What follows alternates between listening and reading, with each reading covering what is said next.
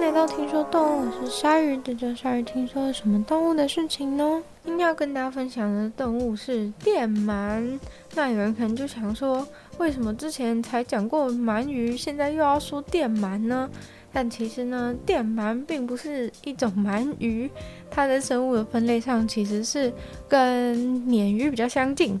但是呢，它们长得没有像鲶鱼，长得应该的确是比较像鳗鱼啊。然后有人可能会想说，那为什么不叫做电鲶就好了呢？原因是因为电鲶已经是另外一种鱼的名字了，所以说呢，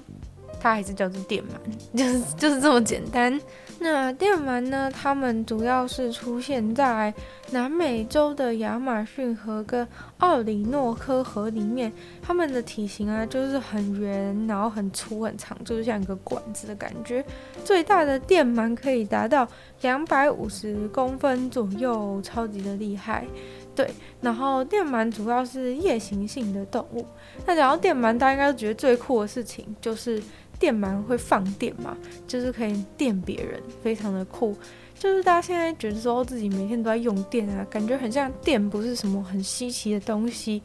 对，没错，虽然我们每天都在都在用一些电，但是那些电都是就是经过人类就是科学发展才发明出来的电。就算到现在，我们人类的身体还是没有办法拿来电别人啊。所以说，这个电鳗它们身上的构造其实是非常的厉害的。那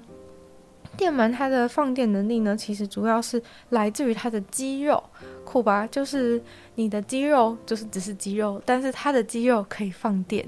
对，那它的这些肌肉组织其实是经过演化之后，然后变成一种特化的肌肉组织，所以它已经不再是普通的肌肉组织，它就是呃，就是里面带电的肌肉组织。所以说呢，这个电鳗它们身上的肌肉组织几乎都可以放电，然后身上呢可以放电的肌肉组织高达八十帕，所以说只有剩下的二十帕是比较一般的、一般的肌肉，这就是大部分的八十帕呢都是可以放电的。那电鳗的头部呢是正极，尾部是负极，然后它身上。嗯、就是有很多很多小小的放电体嘛，所以它全部一起集合起来放电的话，可以放到六百到八百伏特。虽然说没有像皮卡丘十万伏特那么强了，但是六百到八百伏特也已经很强了吧？对，那一般他们电食的时候，就是用这个高电压，可以直接把一些小型的鱼类啊生物把它们电死，这样子的感觉。对，那电鳗的话呢，它们其实身体里面是有三对生产电力的器官，有主要器官、亨特器官和萨克斯器官。那这些器官，就如刚刚讲说，它八十趴都是有，都是可以放电的身体部位嘛。所以说呢，就是这些器官当然也是很大的一部分。然后，呃，电鳗其实是可以有两种类型的。器官放电，那其中一个就是比较低电压的放电，另外一种就是比较高电压的放电。那刚讲到说，这个高电压的放电是六百到八百伏特。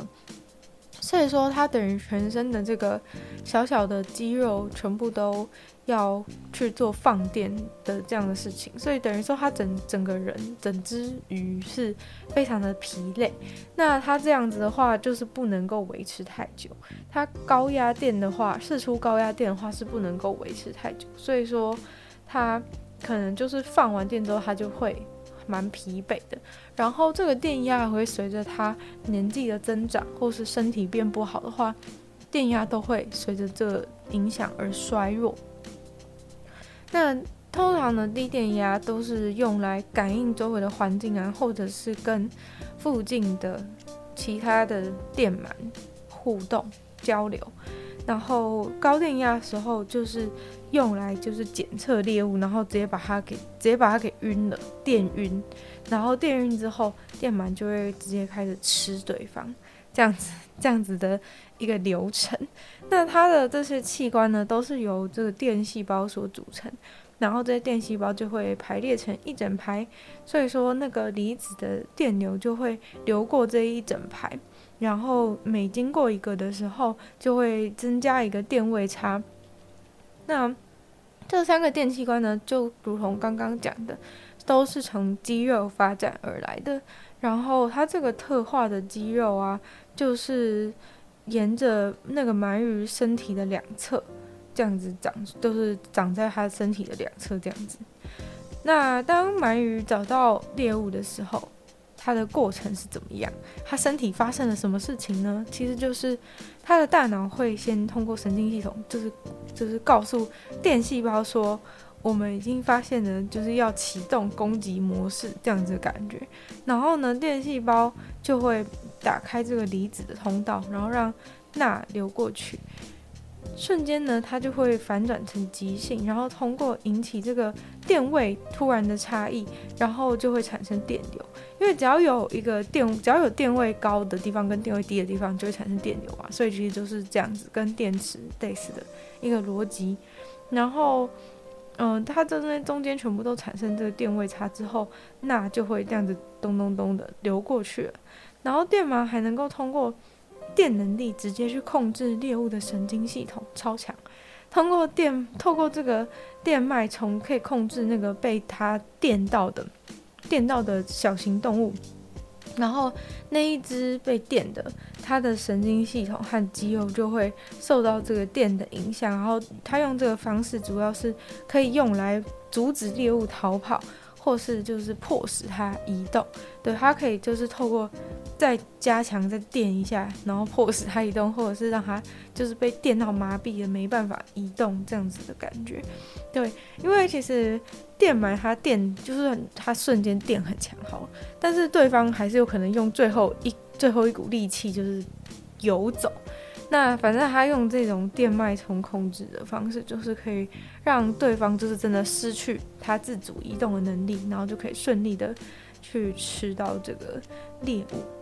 那刚刚讲三个器官嘛，萨萨克斯器官的部分是跟电的定位有关系。然后它这器官里面就有很多类似肌肉的细胞，但是它是特化的肌肉细胞，所以被称为叫做电细胞。然后这个电细胞其实就很像是一个小小的电池一样，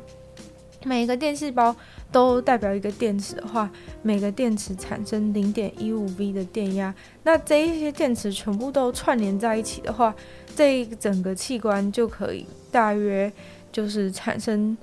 产生十 V 的电压。对，然后这些信号会从主要的器官发出，然后亨特的器官是会以几百赫兹的速度去发出非常快速的讯号。那三个电器官之间呢，其实是有一些差异的，因为它们是有完全不同的功能。像是亨特器官的话，主要的电器官和强电压的部分是富含就是钙质的蛋白，然后这是一种参与高压产生的蛋白质。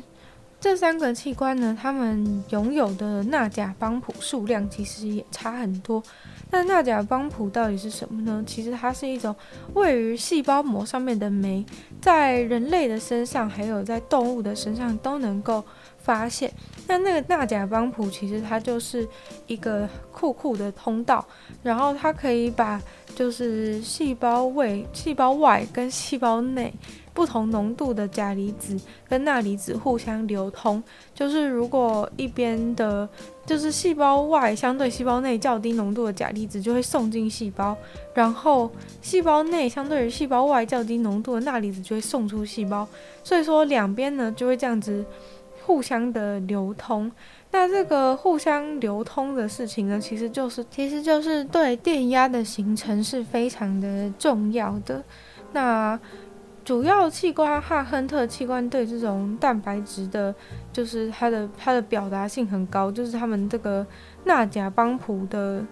运作非常的热烈，然后所以说其实这就代表说它对离子的浓度的变化是有很高的敏感性的，但是反而这个萨克斯器官对于这种这种酶这个钠钾帮谱的表达就很低。那典型的电，他们一电鳗一般的普通的输出就是足以能够击晕或是阻止几乎任何的动物，因为它呃，它可以自由的改变放电的强度啊，就是它如果今天猎物很小，它可以使用较低的放电去狩猎，然后如果是一个比较大、威胁性比较大的猎物，它就可以使用全身的全身的电力来去击晕猎物，然后或者是遇到猎食者的时候，也能够用这股最强的电力来保护自己。那他们呢，超酷的事情是，他们还可以就是透过把自己身体这样子卷起来，然后两点接触就能够集中放电。那如果他们有被扰动的时候，他们可以在至少一个小时内产生这些间歇性的电击，都不会感到疲倦。就是嗯，被扰动的意思就是他可能嗯，就是他感觉到有危机，然后被打扰的状态，他们就会。发生就是这种警觉性，然后在警觉的状况之下，他就能够就是比较可能，呃，就是比较能够快速的去累积他的电力，然后一直不停的电都不会感到很疲累。但是呢，其实世界上不只是电鳗会放电，就是除了电鳗以外呢，就是其他也有别种的电鱼。也是会有放电的。那通常当几个物种共享一种，就是像发电这种不寻常的特殊能力的时候呢，通常呢都是因为他们之间是有亲属关系或者是基因上有类似的。但是南美和非洲的河流中的电鱼呢，却是就是横跨六个不同的分类群，也就是说，他们亲属关系都非常的远，但是他们却同样拥有，这个超酷的电能力。然后除此之外呢，在海里面呢，也有三个海洋的电鱼谱系。所以说，其实就是今天虽然先讲了电鳗，但是呢，世界上其实还是有其他的动物，它们都是电鱼，就是都是会放电的鱼类。然后有的在海洋啊，然后有的在非洲，有的在南美，然后它们的分类也都离得相当的远，但是它们却通通都有这个放电的能力。所以说，就有科学家。觉得说这个电能力就是非常的酷，为什么？就是它电能力这么的独特，然后它的分类和地理却都完全的分散，没有办法想象这些奇妙的器官就是为什么会走到一样的，最后发展出同样的一个能力。那反正就最近就有一篇就是。发表发表在那个论文科学进展上面的论文，然后就解开了这个进化之谜。其实老实说，我是因为看到这个论文的，就是看到论文发表的相关的文章才知道，才会就是对这个电鱼的事情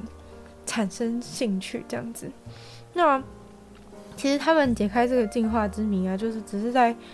做，就是类似达尔文这样，大多数生物学家都在做的这种研究进化的事情。然后，总之呢，他们就是揭开了，就是这个一点二亿年的进化，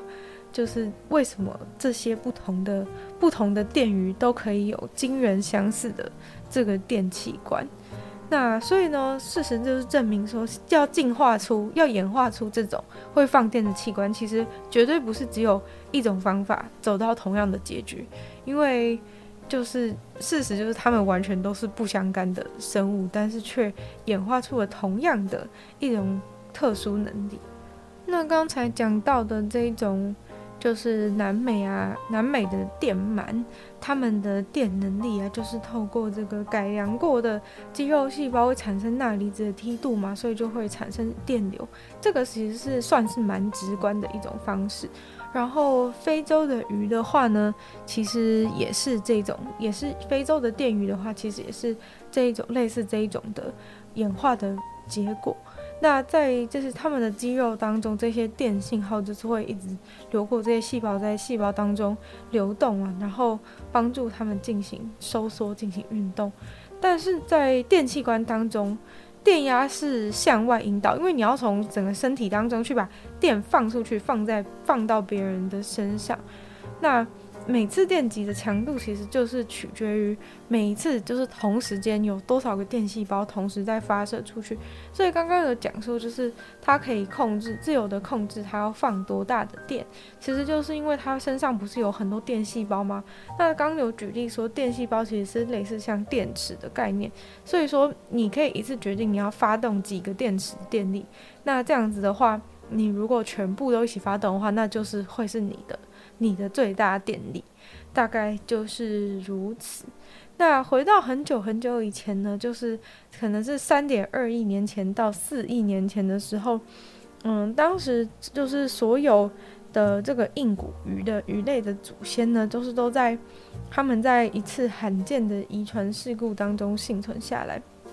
然后那次幸存下来的时候呢，就他们复制了整个基因组，但是其实就是复制整个基因组，就是所有的基因都是。每一只的基因都是一样，这样的状况其实是对动物来说还蛮致命的吧？因为大家都知道演化的重点是变异，如果完全没有变异的话，那不是很危险吗？对不对？就是它创建了，就是创建了同样的，但是其实可能很多基因里面是有一些不需要的成分，然后所以呢，这个这个重复居然就是从此打开了。未开发的遗传可能性，就是原本这其实就是等于说，他只讲这些，其实就是一个事故造成的结果。就是原本大家不会，原本不会有复制基因组这样的状况，但是因为意外的复制了，然后所以它复制了之后，反而就产生了呃一条整个全新的道路，而不仅仅是一个基因，就是它复制了之后，导致后来的演化之路都变得完全不一样。那这种。重复呢，其实还有意味着他们一个额外的基因拷贝，其实就是这个基因拷贝，就是我们刚刚讲过这个纳甲邦普。然后一份呢，它继续在肌肉细胞当中起作用；第二个的突变呢，就是赋予了它电细胞独特的电特性。但其实很重要的事情是在他们在采用任何电器官，就是要适应这个电器官的特异之前，其实他们都必须要把全部肌肉细胞当中的就是第二个副副本、第二个复制的地方都先让它停用、失去活力，否则就是它新出现的这个电细胞能力不就是会干扰它原本的那个电细胞的系统吗？对，所以说其实这中间还有一个超酷的事情是，他们还必须要就是知道如何就是关闭某个关闭某一些基因，然后结果那些研究人员他们就发现，在不同不同血统的电鱼，他们做的方式，他们就是这个过程是完全不同的。那像是在非洲鱼的肌肉组织当中啊，在这个过程当中，他们的纳甲帮谱。基因仍然起作用，但是呢，那时候它的纳甲帮谱基因就像是一个一把没有钥匙的锁，就是没有肌肉组织没有制造的辅助分子，所以它没有办法去激活它原本的那个系统。但在大多数的南美的电鱼当中，肌肉中缺少这个纳甲邦普的基因。纳甲邦普基因在很大程度上都是没有在活跃的，因为它缺少了一个很重要的控制元件，然后那个控制元件就会专门提高肌肉中这个纳甲邦普的表达。然后在南美鱼类当中的一个奇怪的电鱼血统当中，这个这个纳甲帮谱基因确实仍然在肌肉当中做。就是起作用，但是奇怪的事情是，它在这个电鱼还是小的时候呢，却会暂时不活跃，然后等到鱼成熟之后呢，就会有一组完全不同的基因直接接管，对这个电器官中的这个纳甲帮谱进行控制，然后它的邦普就又可以开始运作了。对，所以其实就是超神秘，就是他们在这个演化成演化成都会放电的过程当中。他们就是这个纳加邦普要怎么暂时关闭的事情，其实每个每个地方的鱼，他们采用的方式是完全不一样的。那即使最后演化。过后就是他们这个纳甲邦普的使用方式，感觉就是已经都都是使用这个纳甲邦普，但是这个纳甲邦普就是在调节的方式上呢，还是有产生蛮不同的一很多地方。讲到这边，可能有人已经就是要想要睡着了，因为讲得太深入了，大家其实对于动物的奥秘没有想要研究到它的生理构造那么深层的东西，但是呢。嗯，虽然说呃很抱歉的是，刚刚可能也因为不是这方面的专业，所以呃单纯的去研读对别人的论文也没有办法讲的那么的清晰。但是呃我其实真的抱持这个觉得非常兴奋的的态度来跟大家分享这件事情，因为这其实就一个很神奇的感觉，就是假如说你前面都完全已经已经听不懂，已经离线的话呢，其实简单讲，为什么会觉得很兴奋的原因，是因为就是很像这个世界上有很多不同的地方，然后大家都大家都完全不同，完全互不认识，但是好几个不同地方的实验室却共同开发出了就是同样一个超强的功能，但他们使用的机制却完全不一样，就是这样子的感觉，就是他们同，就是它是一个很厉害的功能，感觉超级难发展出来，但是却好几个不同的地方的实验室，他们都用自己不同的方式，然后发明出了类似的功能，就是这种感觉，就是觉得超酷，就是有一种呃很多地方的人量子纠缠的感觉，对，然后对啊，就是有一种智慧的 智慧的量子纠缠的感觉，感觉就是大家虽然没有完全不互不认识，但是却。呃，心有灵犀，然后就是就是做出了一样厉害的东西，然后再回到动物的基因演化上面，更更酷的就是，就是他们根本不是一些发明家或怎么样，他们也不可能有什么资讯流通的状况，他们就是呃生物自己身体本身的演化，那当然不可能有人会就什么，就是有人会有讨论的情况之类，因为那是呃身体里面就是基因演化的过程，所以竟然能够就是。最后变成这个趋同这样子的趋同演化，其实是非常的酷的。然后，嗯，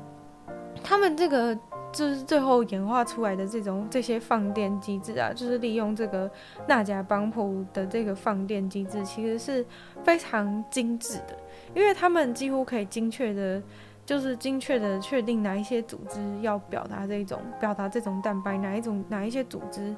是不要这样子。那其实这种纳甲邦普的活动的突变啊，其明明就是是一个风险非常非常高的事情。就是这个纳甲邦普突变的话，其实很有可能会导致就是这个生物各种健康问题啊，或者是有可能因为这个这个突变而就是变成肌肉无力的症状之类的。所以其实风险是很大，但是他们却就是都最后就是以不同的方式而成功了，是很厉害的，对。简单来讲，简单来讲就是这个样子。那其实也有，就是跟这刚刚讲的这个差比较多的这种放电方式的结局，就是像呃南美有另外一种电鱼，它其实是直接用的是修，就是改良过的神经元，而不是改良过的肌肉。刚刚我们讲电鳗的时候。还有其他非洲电鱼，它们都是使用这个肌肉细胞在扮演电细胞、小电池的这个角色。但是有一些南美南美的电鱼，竟然它们改良的不是肌肉细胞，而是神经元。对，所以就可以直接使用神经元去进行，就是去有储存电的，然后有电极这样的功能。那海洋当中的有一些电鱼也已经演化出更奇异的、更奇异的放电策略，就是。有有一种电鱼，海洋中的电鱼，它会通过眼睛当中的肌肉进行电击，就是它是真的眼睛有镭射光的感觉。虽然你看不到镭射光，但是就是它不是镭射光，但它是眼睛可以直接进行电击，所以就是超酷。对，就是只能说超酷。OK，那今天的关于电鳗啊、电鱼啊，他们放电的事情。的故事就差不多讲到这边，希望大家就是可以稍微忍耐一下比较枯燥的一个过程。然后，嗯，就是还是要跟大家说一下，不好意思，就是因为就是我并不是这方面的专业，所以没有办法用更清楚或是更好的方式讲给大家听。但是纯粹就是因为我发现了这个，他们就是我刚好看到他们这个新的。呃，这关于演化的这个事情的一个研究论文，就是发出来的一些相关的文章，然后就对于这个议题感到非常有兴趣，所以就非常想要跟大家分享这个电鱼放电的，就是很酷的一些机制，这样子对。所以如果说有一些讲错的地方，如果你是生物相关专业的朋友，有一些讲错地方的话，就非常欢迎在下方留言给我，就是关于那些什么纳甲帮普的运的活动啊之类的。如果有讲的不错不错错的地方，就是欢迎在下面留言给我。那我们就再次感谢订阅赞助的会员：Ian、大龄男子 James、Jason、黑鱼、毛毛、黑牡丹、Alex、冼秋水，还有 Z Z Z。就希望有其他有意愿继续支持鲨鱼创作的朋友，可以在下方找到 Patreon 的链接，里面就是有更多的会员等级和福利，大家参考。那如果喜欢，听说动物的话呢，就希望大家可以把这个节目多多分享出去，给更多跟你一样喜欢动物的朋友。那也可以在 Apple Podcast 帮我留星星，写下评论，也对听说动物的节目成长非常有帮助。还可以在 YouTube 留言给我，或者非常欢迎收听大家，呃，非常欢迎大家去收听我的另外两个 Podcast，其中一个是女友的纯粹不理性批判，你有时间更长主题新内容；另外一个是鲨鱼会在每周日四跟大家分享国际新闻新资讯。那我们听说动物就希望可以继续在每周五跟大家相见，那我们下次见喽，拜拜。